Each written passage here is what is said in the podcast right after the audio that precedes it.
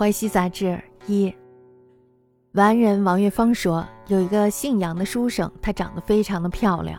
这时候呢，他就担心自己遇到强暴，于是呢就精练武艺。那么等到十六七岁的时候，他就能以一当百。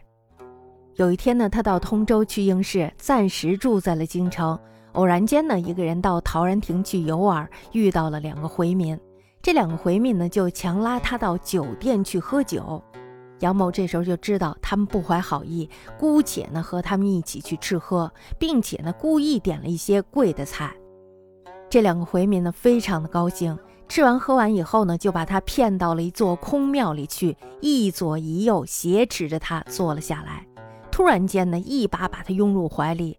杨生一手一个把两个人按在地上，用脚踏着他们的脊背，解下他们的裤带，反绑了两手，抽出刀来架在他们的脖子上，说：“谁敢动一动，我就要了他的命。”说着呢，扒下了两个人的裤子，侮辱了一番，教训他们说：“你们都已经是近三十的人了，哪里还值得玩弄呢？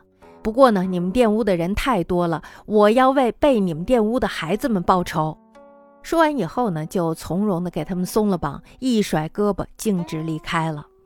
后来呢，杨生和王月芳同行，在路上又碰到了这两个回民中的一个。杨生向他微微一笑，那人吓得立马抱头鼠窜。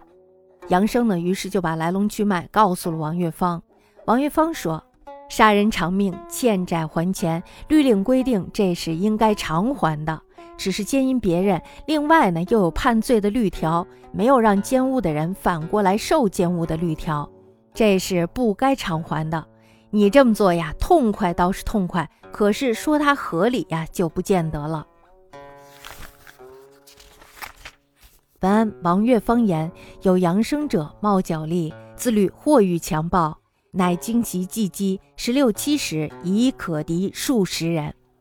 会至通州应试，暂住京师，偶独游陶然亭，遇二回人强邀入酒肆，心知其意，姑且饮啖，且顾所真味时，二回人喜甚，因幼稚空思，左右狭坐，俱拥于怀，一手按一人，并搏于地，以足踏背，各几代反阶，抽刀拟颈曰：“感动者死！”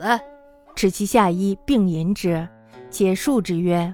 尔辈年近三十，岂足共侠逆？乃尔辈污人多疑，吾为孱弱童子报仇也。徐氏其父吊臂惊出，后与月芳同行，遇其于途，故之一笑，其人掩面数窜去，乃为月芳具道之。月芳曰：“枪命者使还命，让财者使还财，律也。此当相偿者也。”为淫人者有治罪之律，无还时受淫之律，此不当偿者也。子之所为，谓之快心则可；谓之合理，则未也。